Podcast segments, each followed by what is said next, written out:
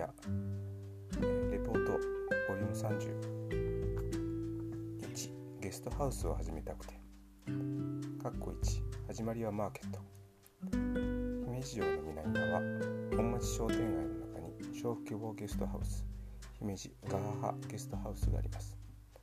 旅する学びはボリューム30のゲストスピーカーはそのガハハゲストハウスのオーナー松岡京子さんをお迎えして播磨町にあるまちづくりシンクタンクルーフ播磨オフィスで行いました。8年前から姫路でゲストハウスを始めた松岡さん。そのきっかけは姫路でテレビ制作をしていた時に京都で知った手作り市に遡るそうです。その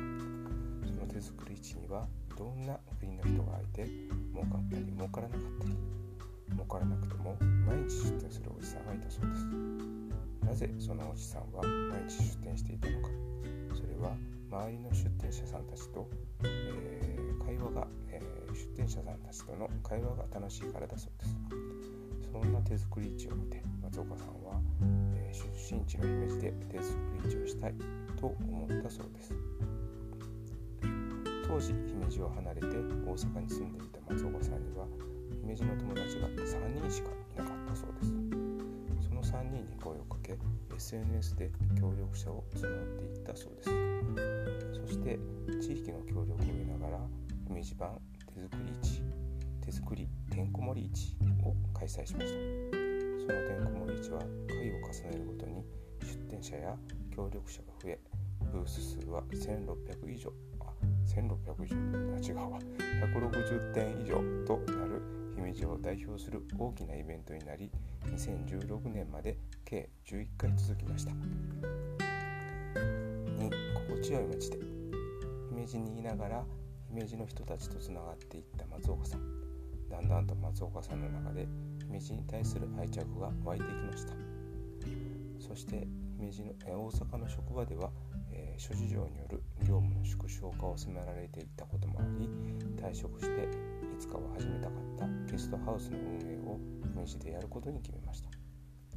これまで世界各地をバックパッカーとして渡り歩いた松岡さんは数々のゲストハウスでいろんな人と交流をされていました。だからいつかはゲストハウスを作りたいと思っていたそうです。ゲストハウスを始めようと思ったのが今から10年前。当時はまだ古民家再生やリノベーションといった概念は今ほど浸透していなくて物件探しは大変だったそうです。物件を見つけても宿泊に関する、えー、兵庫県の定めで改装費がかさみ家主さんとの調整に時間がかかるなどいろんな障害があったそうです。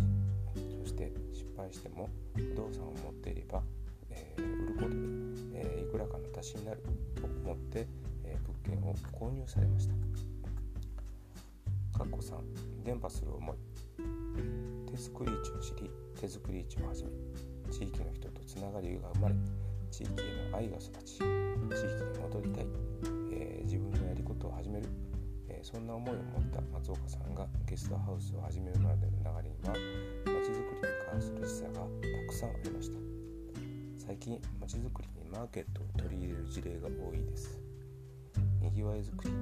市場調査そんな狙いで行われている、えのが大半だと思います、え一方で手作り市はコミュニティを育てる役割を果たしていました。そんなコミュニティに触れ自分も始めたいと松岡さんは手作り市を始める。余談になりますがその手作り天候無理市に出店していた方が同じようにコミュニティに触れそのしさを伝えようと加古川でピクニックマーケットという市民による手作りのマーケットをされています。まちづくりで大事なのはそのまま、えー、移植する、えー、移植するのではなくその地域に合うようにカスタマイズすることだと思います。それぞれの主催者がそれぞれの思いを持って、えー、開催するマーケット。コミュニティを作りたいという目的の、えための一つとしてマーケットの開催があるのだと思います。私の中のシビックプライド。そして、えー、みんなで作るこ、えー、作るからこその価値があると思います。少しずつみんなで始める。消費する人、えー、ではなく、え参加する人。そんな人たちは、え自ら地域に関わることで地域に愛着を持ち地域が好きに,、え、好きになる。シビックプライドという言葉があります。これは地域が、え、人々が地域に対する愛着を表す言葉です。シビックプライドってどうやって育つのでしょう、えー、姫路なら姫路城は市民の誇りかもしれません。でも姫路城以外の街中は地域の誇りではないのでしょうか？街中にゴミが落ちていたら誇りを持つ人たちはそんなことをしません。地域を活性化させるべきだ。シビックプライドを育てる。そんな思いはとても大らが勝手に始め自らが、勝手に広げるその広がりの輪が心地よければ自然に浸透するその一連のプロセスを共有することでシビックプライドが育っていくと思います。